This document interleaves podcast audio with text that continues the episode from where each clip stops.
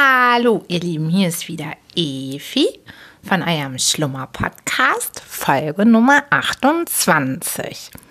Ich bin eure Einschlafstimme und erzähle euch zu Beginn einfach immer irgendwas, was ich so erlebt habe oder was mir durch den Kopf geht, damit ihr gut gelaunt ins Bett gehen könnt. Und im Anschluss lese ich euch dann was Schönes vor. Das ist derzeit Huckleberry Fun. Und da sind wir jetzt auch schon schön vorangekommen und da geht es heute weiter. Freue ich mich schon drauf. Und tja, ihr Lieben, was war los? Jetzt waren zwei Wochen Pause. Ich habe ein Wochenende geschwänzt, die Podcast-Aufnahme, weil da hatten wir hier so tolles Wetter in der Stadt. Ich war mit Freunden beim Falkensteinufer und da ist es später geworden und abends war ich dann total müde und habe gedacht, ich habe ja euch auch gesagt, alle ein oder alle zwei Wochen und habe einfach mal geschwänzt, weil das war einfach richtig toll hier in der Stadt. Wir hatten echt Hochsommer. Und so wie es hier jetzt schon wieder ist, nämlich relativ kühl und auch wieder viel Regen, war das auch genau richtig, mal die Sonne auszunutzen. Und wir waren zusammen an der Elbe am, am Falkensteinufer, das hatte ich ja gerade schon gesagt. Und das ist so ein schönes Plätzchen. Also, wenn ihr mal in Hamburg seid, falls ihr nicht aus Hamburg kommt oder wenn ihr hier lebt, unbedingt mal wieder hin. Das war so schön da und vor allem auch total leer. Ich war echt erstaunt, wie wenig Menschen dort waren. Wahrscheinlich, weil das auch einfach nicht so gut zu erreichen ist. Wir sind zusammen mit dem Auto hingefahren und dadurch ging das dann alles ganz gut mit der Erreichbarkeit, aber mit öffentlichen Verkehrsmitteln ist das schon ein Eck, dahin zu kommen. Und deshalb ist das da auch nicht so voll. Und als wir da waren, da war gerade Ebbe.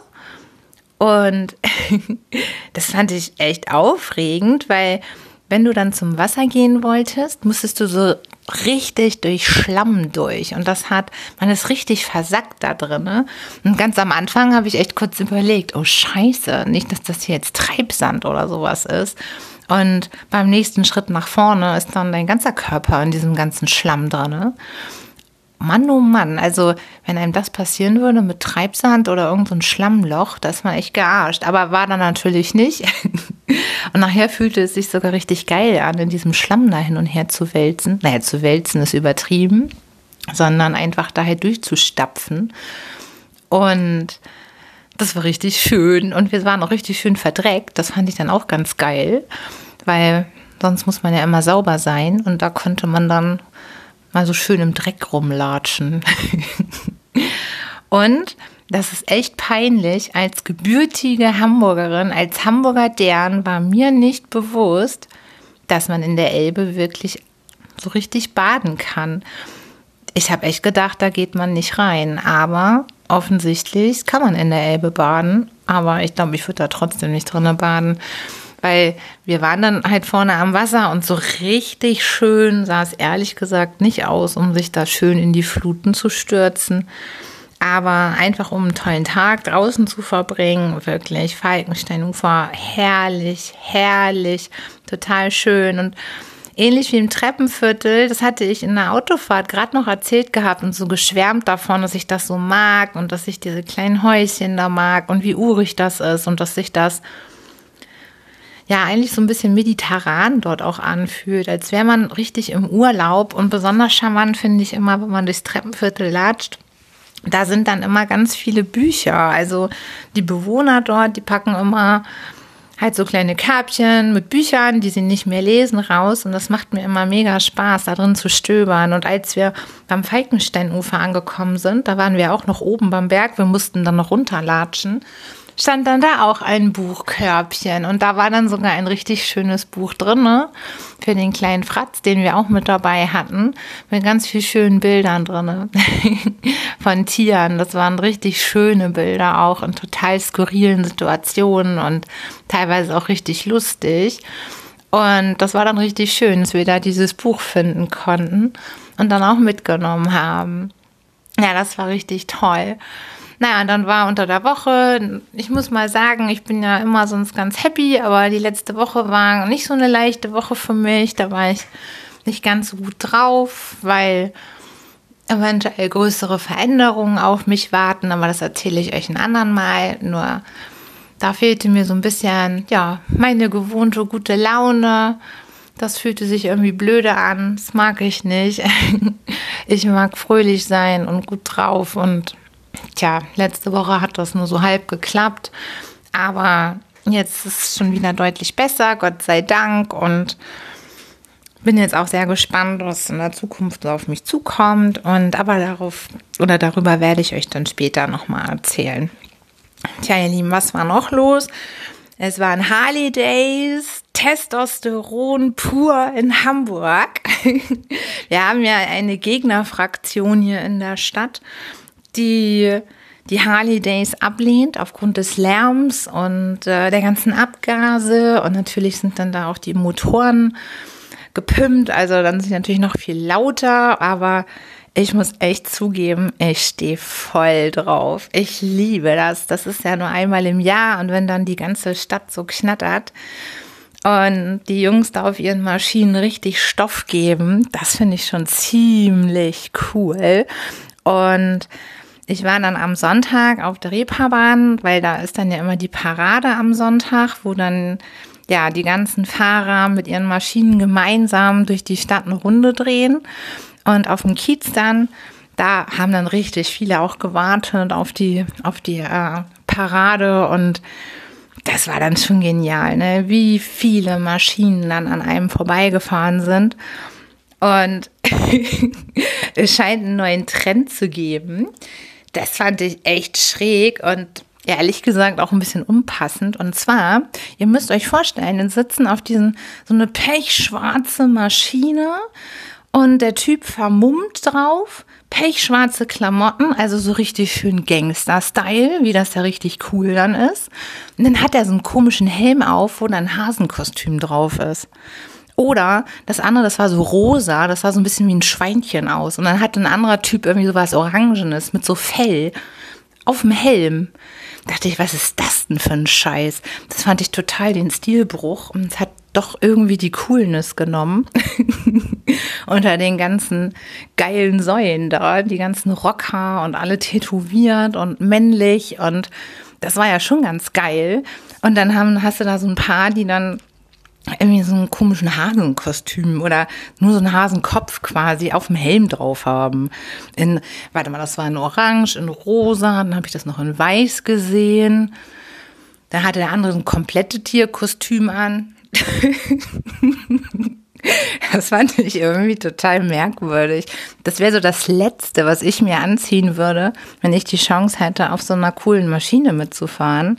Ich meine, da musst du dich in Rockerklamotten schmeißen, keine Ahnung, geile Lederhose und was weiß ich was, aber nicht irgendwie so ein komisches Tierkostüm. Naja, aber was soll's, das, äh, man lernt nie aus, habe ich früher noch nie gesehen gehabt, aber es scheint wohl jetzt in zu sein, weil es waren echt ein paar mehr, die da so rumgefahren sind. Dann war da so eine geile Maschine, das habe ich auch noch nie gesehen. Das war wie so ein riesen Raumschiff und hinten, da waren so eine, ich weiß nicht, was das war, so aus, der Auspuff war irgendwie nach oben ausgerichtet zum Himmel und das ist da drinnen irgendwie explodiert. So ein paar Mal. Hat richtig geknallt. wenn du dann da so am Straßenrand gestanden hast, das fühlte sich echt total abgefahren an. Ich hatte ein Kleid an und ich stand genau am, am Straßenrand und wenn die dann so Stoff gegeben haben, dann hinten aus dem Auspuff die Wärme, hast dann richtig am Bein gespürt. Und dann diese Geräuschkulisse, also ihr merkt, damit kriegt man mich. Das finde ich schon ziemlich cool. Also Motorradfahren ist geil und ich glaube, ich werde mir den Wunsch doch nochmal erfüllen und einen Motorradführerschein machen, weil ich bin ja schon mal beim Kumpel mitgefahren vor ganz, ganz vielen Jahren. Der hat eine Ninja gehabt früher. Das ist ein richtiges Geschoss. Und ich wollte so gerne immer mal so richtig schnell mitfahren. Und das war so geil, weil wir haben das dann echt zusammen gemacht. Er hat mich mitgenommen und ich habe mir natürlich ordentliche Sicherheitsklamotten angezogen und dann sind wir mit richtig Stoff auf die Autobahn gefahren und boah, das war so geil. Das war so ein richtiger Geschwindigkeitsrausch. Und im Nachhinein ist mir dann aber bewusst geworden, wie gefährlich das eigentlich ist und dachte, oh Gott, das kannst, darfst du nie wieder machen. Du bist Mutter, du hast Verantwortung und mit so einer Hochgeschwindigkeit. Aber ich habe ihm, dem Fahrer, wirklich blind vertraut ne? und gesagt, alles klar, der hat das schon im Griff und der kann fahren, schon viele Jahre. Und ja, habe ihm mein Leben in seine Hände gelegt und mich damit hinten drauf gesetzt und ja, haben wir richtig Vollgas gegeben. Und da habe ich schon gemerkt, ich glaube, ich wäre echt gefährdet, wenn ich einen Motorradführerschein hätte, dass ich fahren würde wie der letzte Henker und auch viel zu schnell auf Achse wäre. Und naja, das ist halt eben nicht so ungefährlich, ne? Aber vielleicht kann ich es ja auch mal ordentlich betreiben und einfach dieses Gefühl genießen. Das muss richtig Spaß machen. Und da würde ich auch gar nicht eine Harley fahren wollen, sondern eher irgendeine Sportmaschine. So Chopper. Das finde ich halt zum Angucken ganz geil. Und ich mag dann auch diese Gangstermaschinen. Da habe ich ja eh so ein Fable für, für sowas. Aber so für mich selber, so eine, so eine Choppermaschine, das könnte ich mir nicht vorstellen. Das fühlt sich so ein bisschen mehr an wie für, ja, weiß ich nicht. Also, nee, das wäre nicht das Richtige. Aber zum Angucken ist das auf jeden Fall super cool. Na, dann war noch äh, am gleichen Tag auch auf dem Kiez ähm, so ein Latino-Festival. Das war richtig lecker. Da gab es Spezialitäten aus äh, Südamerika, Venezuela. Ach, und das war so lecker das war alles so lecker. Das hat richtig gut geschmeckt. Da war tolle Mucke, coole Leute, leckere Cocktails. Das hat auch richtig Spaß gemacht. Das war total cool. Das war mein Sonntag. Oh, und dann war es noch so schade. Dann habe ich noch meine Freundin verpasst, weil durch sie bin ich eigentlich nur auf dieses äh, Food Festival aufmerksam geworden. Und äh, sie hatte dann so spontan einfach gefragt, hey, und so hast du auch Lust mitzukommen? Ich so, ja klar, hatte ich auch voll Bock drauf. Und dann hatte ich mich zacki zack fertig gemacht, bin hingedüst. Und ja, und dann war das abgefahren, dann haben wir uns dann tatsächlich am Ende verpasst. Total bekloppt. Aber das war nicht schlimm, weil wir können uns ja auch ein anderes Mal treffen und dann ist ja auch alles gut. Tja, ansonsten steht hier meine Stadt ganz im Zeichen des G20-Gipfels. Also man spürt langsam, wie die Vorbereitungen hier im vollen Gange sind. Und ich muss ja ehrlich sagen, mich kotzt das alles richtig an. Also Gipfel schön und gut, Versammlungsrecht für die Staatsoberhäupter auch alles gut. Aber mein Verständnis, dass diese Veranstaltung in die linken Hochburg Hamburg, ja, total nah auch noch, es wird durchgeführt ja in den Hamburger Messehallen und äh, die Rote Flora, das ist ein besetztes Gebäude bei uns in Hamburg im Schanzenviertel, was so als das linke Herz der Hansestadt gilt. Die ist äh, wirklich irgendwie anderthalb Kilometer, wenn überhaupt, entfernt. Und da müssen die sich dann alle verabreden und treffen. Ne?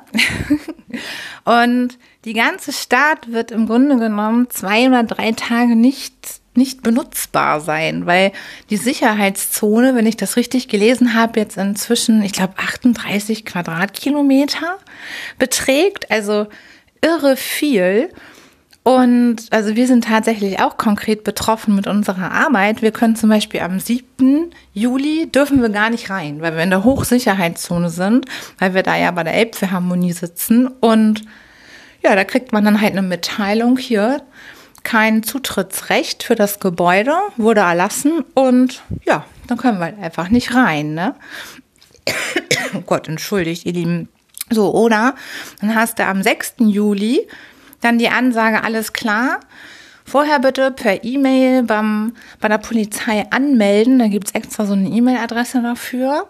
Wer wann wie ins Gebäude möchte, mit Namen. Du musst deinen Ausweis dabei haben, damit du dann eventuell rein kannst. So. Geschweige denn der Weg dorthin wird bestimmt schon eine Tortur. Dann sind ja alle Hotels ausgebucht. Das ist ja auch schön. Ne? Also ich meine, es ist ja gut, wenn hier was los ist in der Stadt. Aber da wird natürlich auch überall Hochsicherheitsbereich sein und naja, wenn man mal gelesen hat, wie viele Gegendemonstranten hier schon erwartet sind, kann man jetzt echt nur beten, dass hier keine kriegsähnlichen Zustände in Hamburg kommen. Und ja, das alles wegen so eines Gipfels. Das ist, äh, das fällt mir wirklich schwer zu akzeptieren, dass man das in die Metropole Hamburg legen musste, anstatt das einfach, weiß ich nicht, auf eine einsame Insel oder auf jeden Fall irgendein Bereich, wo nicht eine ganze Stadt lahmgelegt werden muss, nur weil sich die Herren zusammentreffen, um dann zu besprechen, wer den längeren Schwanz hat. Also, weil viel mehr ist das meiner Meinung nach nicht. Und ja, weiß ich auch nicht. Also ich merke, ich habe Aversionen gegen den Gipfel. ich bin auch ganz happy, dass ich vorher, ich bin von, eigentlich hätte ich meine Berlin-Fahrt sogar noch anders planen müssen. Ich fahre vom Sonntag, also jetzt der Sonntag, der kommt, bis Mittwoch bin ich in Berlin. Und dann komme ich zurück am Mittwochabend. Und da bin ich dann auch schon mal gespannt, wie das dann am Hauptbahnhof so abgeht schon und ob man sich da überhaupt noch ordentlich und frei bewegen kann. Und naja, wenn ich mir vorstelle, was hier so an Gegendemonstranten erwartet wird, dann, oh, hauaha. Das erste Mal hatte ich mich richtig erschrocken mit den 150.000 angemeldeten Demonstranten. Aber jetzt wurde die Zahl irgendwie, ich glaube, auf 30.000 runter korrigiert. Aber es wird bestimmt noch zusätzlich ganz viele andere Proteste geben und ich bin auch am Überlegen, zu welcher Demo ich gehe. Ich bin ja nur ein friedlicher Demonstrant und nicht so ein militanter. Also ich habe jetzt da nicht Bock auf. Also ich möchte einfach gerne in Ruhe dagegen auch demonstrieren, dafür, was hier einfach passiert in der Stadt. Und ich finde es halt nicht verhältnismäßig für das Ereignis, was hier alles an, an Sicherheitsvorkehrungen kommt. Und oh, das war noch so witzig. Ich war bei mir in der Arbeit auf dem Balkon und äh, ich kenne mich mit Waffen nicht so gut aus. Und dann habe ich so vom Balkon runtergeguckt und mich erstmal zu Tode erschrocken, weil da standen quasi am Wasser so Bereitschaftswagen von der Polizei und dahinter war ein weißer Transporter. Und aus diesem weißen Transporter haben die dann so ein Ding rausgeholt und sogar offen dahingelegt und das sah von oben aus für mich wie eine Rakete. naja, auf jeden Fall habe ich das dann auch in Facebook gepostet und auch noch äh, einem Freund von mir geschickt, der bei der Bundeswehr war, äh, bei der Bundeswehr war. Und naja, am Ende des Tages habe ich dann herausgefunden, dass es sich doch nicht um eine Rakete gehandelt hat, was wohl allen klar war, nur mir leider nicht, sondern um eine Unterwasserdrohne.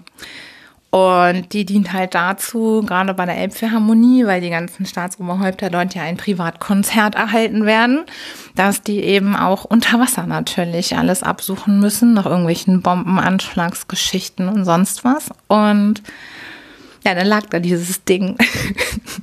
und ich habe echt gedacht, es ist eine Rakete. Beide Güte. Aber es war keine Rakete, sondern eine Unterwasserdrohne. Was sich aber auf jeden Fall immer noch komisch für mich anfühlt, ist auch diese Aufteilung bei uns in diese Sicherheitszonen, weil, also ich meine, gut, bei der Messehalle oder bei den Messehallen selber, das verstehe ich ja noch, als Route Sicherheitszone 1, glaube ich, heißt das Ding. Da darf man dann einfach nicht hin. Ausgenommen sind halt Staats- und Regierungschefs und diese Delegationsmitglieder. Und ich glaube auch noch Journalisten und sowas, ne? So, aber dann gibt es noch so eine gelbe Zone und da dürfen nur Anwohner nach Leibesvisitation und äh, Ausweiskontrolle rein. So.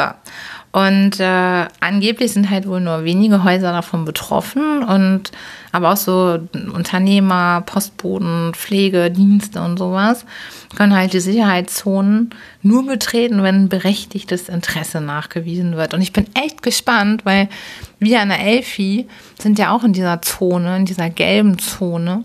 Und äh, also Leibesvisitation, da kriege ich schon wieder Anfälle, ne? Also, das würde ich nicht machen. Das ist ja gar nicht meins, sowas. Habe ich ja auch an Flughäfen immer, habe ich ja Aversion, ne? Das ist echt ganz komisch. Ich, ich mag das einfach nicht. Das ist so, wann war denn das noch? Da war ich auch richtig sauer. Anstatt mich mal zu entspannen und zu akzeptieren, wie das einfach ist, dass man eben kontrolliert wird, hasse ich das. Ich hasse das wie die Pest, auch diese Sicherheitskontrollen am Flughafen.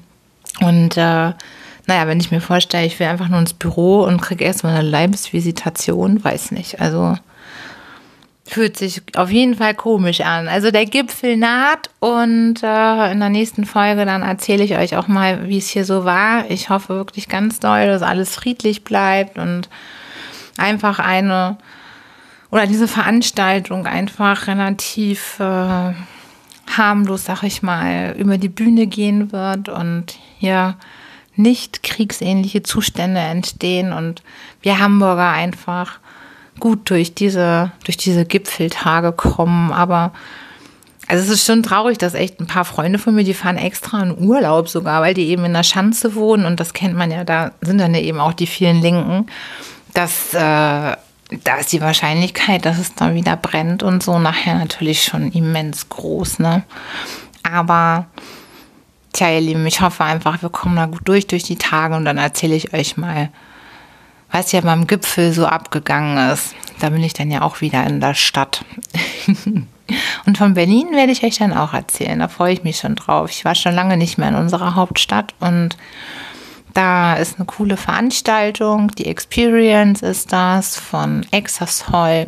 Das ist äh, die schnellste Datenbank der Welt derzeit. Bin Fan des Produkts und das wird eine tolle Netzwerkveranstaltung. Viele tolle Leute kann ich da treffen und kennenlernen. Und es wird für mich auch ein Training, weil viel auf Englisch stattfindet. Und ich merke immer wieder, ich kann zwar natürlich Englisch quatschen, aber ja, so in meinem normalen Alltag brauche ich das relativ wenig. Und das rostet immer wieder ein und da bin ich immer total happy, wenn ich die Chance habe, auf Veranstaltungen auch einfach wieder englischen Vorträgen zu lauschen oder mich auch Englisch unterhalten zu können, damit das eben nicht alles weggeht. Da kann ich echt nur sagen, zum Beispiel mein Kind, der kommt nie raus, weil wenn der einfach mal online geht und da mit anderen Leuten sich trifft, die treffen sich ja aus der ganzen Welt und der ist immer trainiert im Englischen. Der spricht so locker und frei und kann alles eigentlich ausdrücken, was er sagen will. Das finde ich so cool. Und das will ich auch. Vielleicht muss ich auch einfach mal öfter online gehen und mit irgendwelchen Leuten da reden. auf Englisch. Oder ich mache mal einen Podcast auf Englisch. Nee, um Gottes Willen, das wäre zu peinlich. oh Mann, oh Mann. Tja, ihr Lieben, dann schlage ich vor, dass ihr euch jetzt so langsam ins Bett legt. Und jetzt auch nochmal wieder zur Ruhe kommen. Ich habe jetzt auch richtig Bock auf Huckleberry, wie es weitergeht. Wir waren ja jetzt zuletzt stehen geblieben. Ach so, ja, Mensch, das will ich euch noch gerade erklären, warum ihr keinen Jingle hattet am Anfang. Also, mein iPad hat jetzt endgültig den Geist aufgegeben. Ich dachte ja, das Problem sei gelöst mit einem, mit einem neuen Ladekabel. War es aber nicht. Es lädt jetzt gar nicht mehr. Und darüber habe ich ja immer den Jingle gemacht. Und ja, Jetzt äh, habe ich es nicht mehr im Einsatz und jetzt bin ich hier tatsächlich an Nikis Rechner. Der hat den mir netterweise bereitgestellt, damit ich trotzdem Huckleberry weiter vorlesen kann. Und mein neues iPad ist bestellt. Ich hoffe, das kommt bald und dann ist alles wieder wie vorher. Wenngleich ich sowieso mir jetzt mal vorgenommen habe, den Podcast bald mal ein bisschen professioneller zu machen und zwar wirklich, was die technische Komponente angeht. Ich habe ja mal gesagt, ich möchte alles nur mit dem Handy machen, aber wie jetzt auch, kaum fällt ein Teil aus, klappt das nicht, dass alles wie so ein Jingle zum Beispiel einfach verfügbar ist. Und das hatte ich ja schon mal.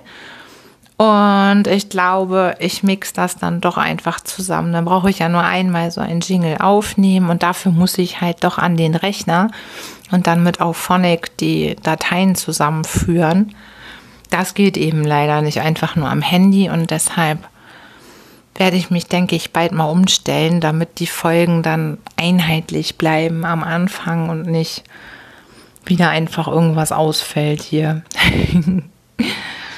so, dann schaue ich mal, wo genau wir stehen geblieben waren. Gott, entschuldigt.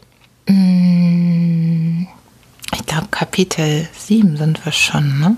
Oder nee, Kapitel 6. Muss ich mal gerade schauen. Ah ja, jetzt habe ich es. So, ihr Lieben, dann wünsche ich euch jetzt schon mal eine gute Nacht. Schlaft gut, träumt was Schönes.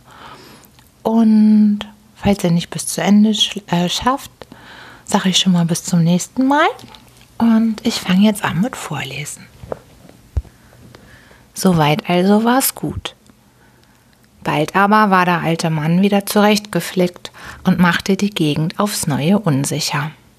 Er ging zum Kreisrichter und drohte ihn zu verklagen und tat's auch wirklich, als der sich weigerte, das Geld herauszugeben.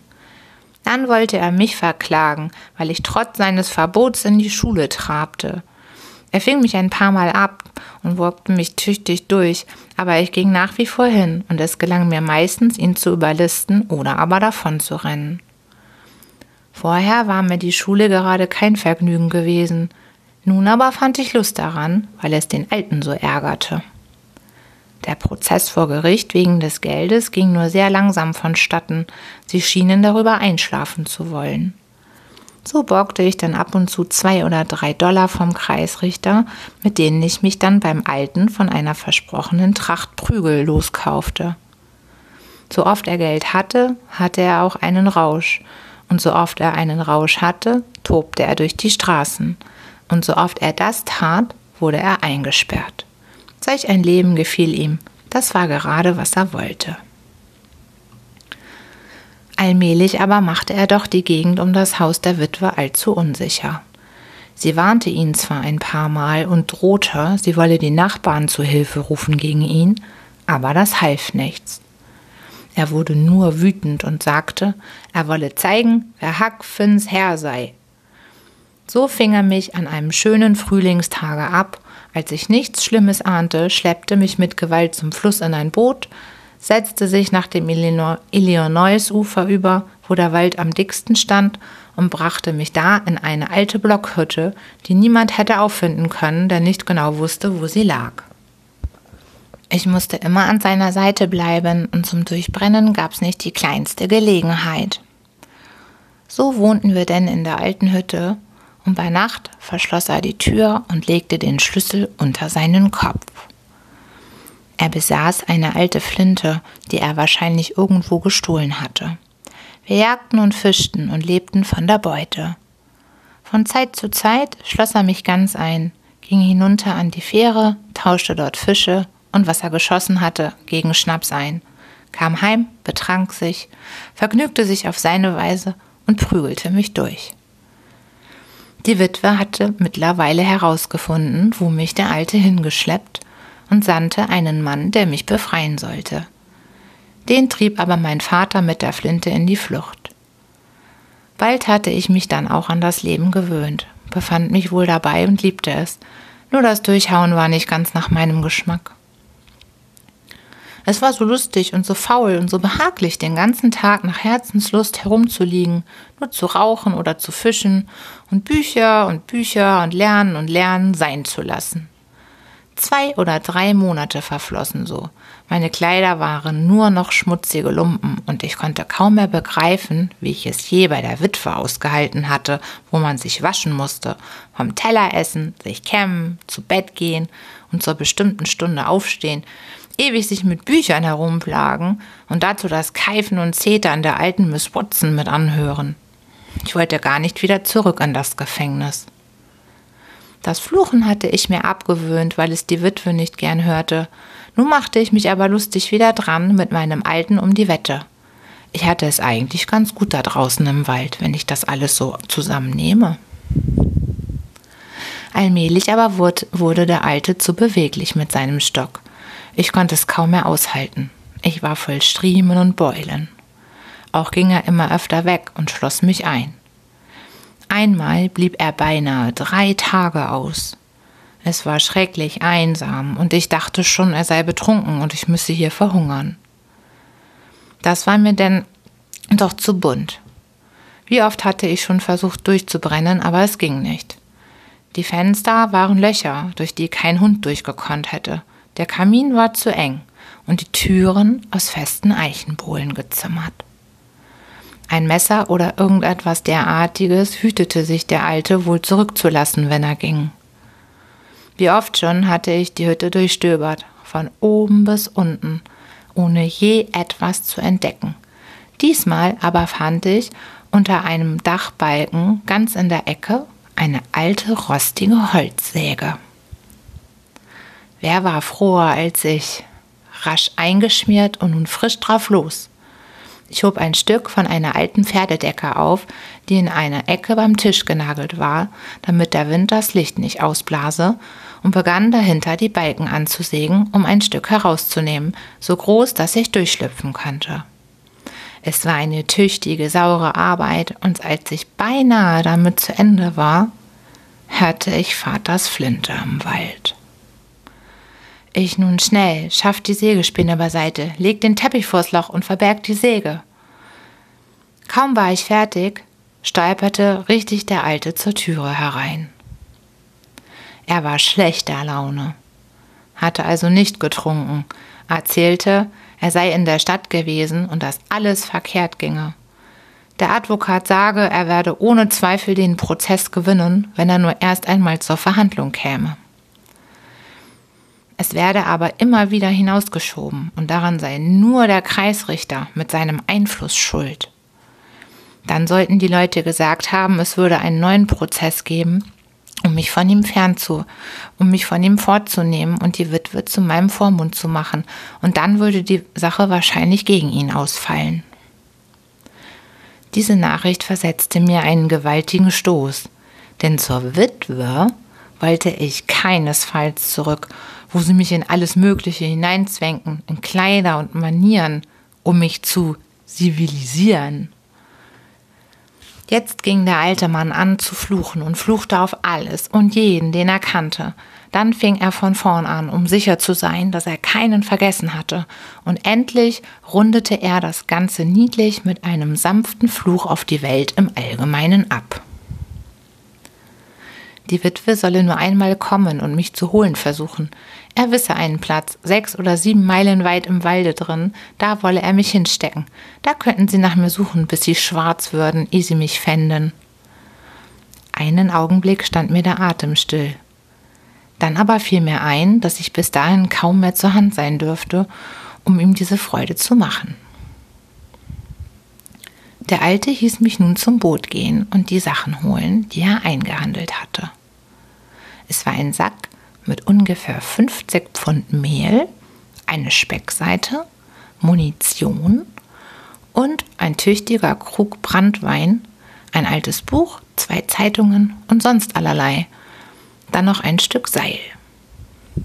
Ich machte mir die Ladung zurecht, schaffte sie ans Land und setzte mich dann in das Boot um einmal ernsthaft über meine Lage nachzudenken.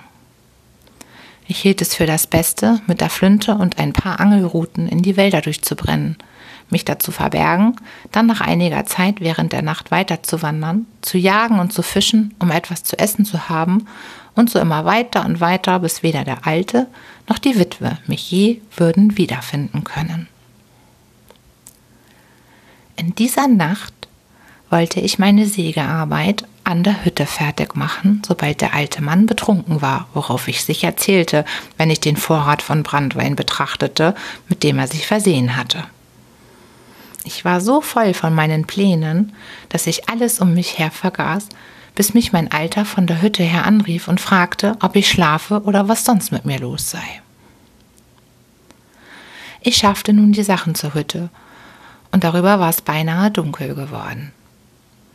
Während ich das Abendessen kochte, hatte sich der Alte an seinen Krug gemacht, einige herzhafte Züge getan und war dadurch warm geworden. Seinen letzten Rausch hatte er in der Stadt gehabt, wo er die ganze Nacht immer in der Gosse gelegen hatte. Er sah aber auch danach aus. Man hätte ihn für Adam halten können. Er schien ein wandelnder Erdenkloß, so überzogen mit Kot und Lehm war er. Wenn der Schnaps lebendig in ihm wurde, beschäftigte er sich beinahe immer mit Politik und der Regierung. Diesmal schimpfte er nicht schlecht. Das will eine Regierung sein? Donnerwetter! Und dabei ist sie bei Licht gesehen kein Pfifferling wert. kommen sie da mit dem Gesetz und wollen einen alten Mann den Sohn wegnehmen, den einzigen Sohn, den er mit Mühe, Angst und Not und schweren Kosten großgezogen hat. Ja, und gerade dann, wenn der Sohn glücklich soweit ist, dass er verdienen könne und etwas für seinen armen alten Vater tun, dann kommen sie mit dem Gesetz und wollen ihn wegnehmen.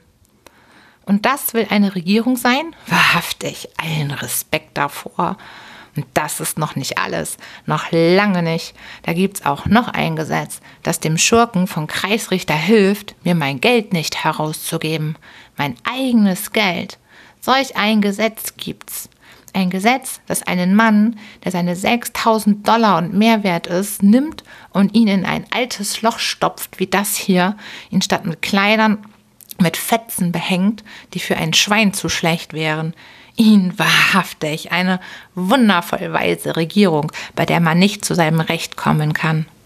Ich hätte gute Lust, dem ganzen Bettel den Rücken zu kehren und das Land zu verlassen. Hab's aber dem Kreisrichter auch gesagt. Tüchtig und alle konnten's hören. War es mir ganz egal. Sie können's weitersagen, wenn Sie wollen. Sag ich, fürs, für zwei Cent wende ich dem vermaledeiten Land den Rücken und straf mich Gott, wenn ich ihm je wieder nahe komme.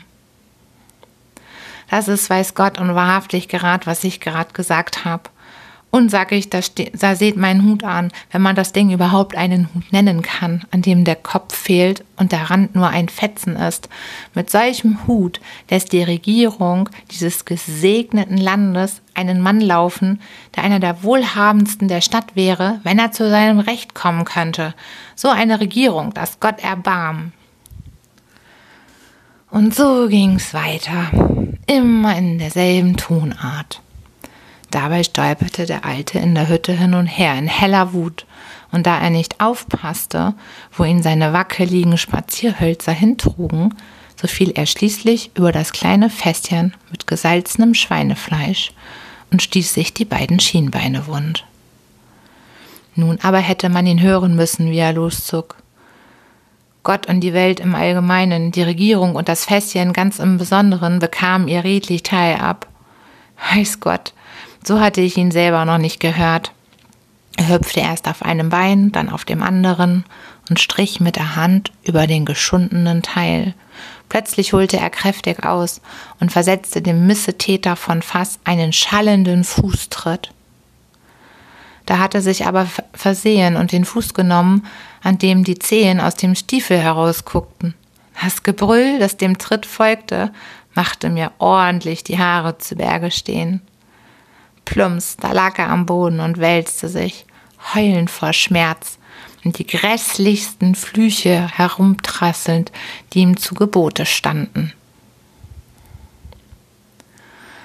Nach dem Abendessen zog der Alte den Schnapskrug liebäugelnd heran und meinte, darin sei genug für zwei Räusche und ein Delirium, wie er es nannte. Das war immer seine Redensart, und es schien ein Witz zu sein, denn er grinste dabei aber ich verstand ihn nicht. In einer Stunde, so rechnete ich, würde er schwer geladen sein, und dann konnte ich entweder den Schlüssel nehmen oder die Wand vollends durchsägen, je nachdem. Er trank und trank und fiel schließlich auf sein Lager. Aber das Glück war mir doch nicht günstig. Er kam zu keinem tiefen Schlaf, sondern warf sich unruhig von einer Seite zur anderen. Er ächzte und stöhnte und tieb um sich und konnte keine Ruhe finden. Schließlich wurde ich selbst so müde, dass ich meine Augen nicht mehr offen halten konnte. Und ehe ich wusste, was ich tat, war ich selig hinübergeschlummert, während das Licht immer weiter brannte. Wie lange ich schlief, weiß ich nicht, aber plötzlich wurde ich durch einen furchtbaren Schrei geweckt und fuhr in die Höhe. Der Alte stand mitten in der Hütte, hieb um sich wie ein Toller nach allen Seiten und brüllte etwas von Schlangen. Er jammerte, sie kröchen an seinen Beinen herauf und sprang wie wahnsinnig laut schreiend hin und her, ächzte dann, nun habe ihn eine gebissen, ich aber schaute und schaute und konnte keine einzige Schlange entdecken. Jetzt lief er wie toll immer im Kreis herum und brüllte Nimm sie weg, tu sie fort, sie beißt mich ja an den Hals. Ich habe noch an keinem Menschen so wilde Augen gesehen, wie er sie machte. Bald wurde er müde, fiel zu Boden und lag kurze Zeit still. Plötzlich fing er an, sich hin und her zu rollen, mit den Händen in der Luft zu fechten, immer schneller und schneller, nach allem zu stoßen und zu treten, was ihm in den Weg kam, wobei er immer zu kreischte, der Teufel wolle ihm den Hals umdrehen. Auch damit hatte er bald genug und lag ächzend eine Weile still. Allmählich wurde er ruhiger und gab keinen Ton mehr von sich. Ich konnte die Eulen und Wölfe draußen im Walde hören. Die Stille war grausig. Der Alte lag drüben in der anderen Ecke. Auf einmal richtet er sich halb auf, legt den Kopf auf eine Seite und lauscht. Dann sagte er ganz leise Trab, Trab, Trab. Jetzt kommen die Toten. Trab, Trab, Trab. Die wollen mich holen. Ich will aber nicht mit. Nein, da sind sie. Lasst mich in Ruhe, rührt mich nicht an oder Hand weg, sag ich. Puh, wie kalt weg oder und lasst doch mich armen Teufel in Frieden. Jetzt kroch er auf allen Vieren herum und bat und beschwor die Toten, ihn in Ruhe zu lassen wickelte sich schließlich fest in seine alte Decke und kugelte sich unter den Tisch, immerfort um Loslassen flehend. Dann fing er an zu heulen, man hörte es unter der Decke hervor. Nach einer Weile warf er die Decke von sich, sprang auf, blickte wild um sich, entdeckte mich und jagte mich durch die ganze Hütte. Er sagte, ich sei der Engel des Todes und er wolle mich einfangen und töten, und dann könne ich ihm nichts mehr tun. Ich flehte ihn an, mich gehen zu lassen. Ich sei ja nur der Hack. Aber er lachte gellend auf und brüllte und fluchte und setzte immerzu hinter mir her. Einmal machte ich plötzlich kehrt, um ihn zu überraschen und an ihm vorbeizuschlüpfen, unter seinem Arm durch. Da erwischte er mich bei der Jacke, oben am Kragen, und ich dachte schon, ich sei geliefert. Aber schnell wie der Blitz schlüpfte ich aus der Jacke und rettete mich so. Zum Glück war er bald zu müde, um die wilde Jagd weiter fortzusetzen, und setzte sich mit dem Rücken gegen die Tür, sagte, er wolle eine Minute ausruhen und mich dann töten. Das Messer legte er unter sich, brummte dabei etwas von Schlafen und neue Kraft sammeln und dann zeigen, wer der Stärkere sei. So schlummerte er dann auch bald ein. Nach einer Weile nahm ich den Stuhl, so leise ich konnte, stieg hinauf und nahm die Flinte von der Wand. Ich zog den Ladstock heraus, stieß ihn in den Lauf, um zu sehen, ob geladen sei, legte dann die Flinte über das Fleischfass mit der Mündung auf den alten, verkroch mich selbst dahinter und wartete nun, bis er sich regen würde. Und wie langsam und stille schleppte sich die Zeit dahin. So, ihr Lieben, Kapitel 7 ist fertig und beim nächsten Mal lesen wir zusammen Kapitel 8 weiter. Und ich wünsche euch jetzt eine gute Nacht. Schlaft schön, träumt was Schönes. Und dann freue ich mich schon aufs nächste Mal. Bis dann, ihr Lieben. Tschüss, tschüss, tschüss.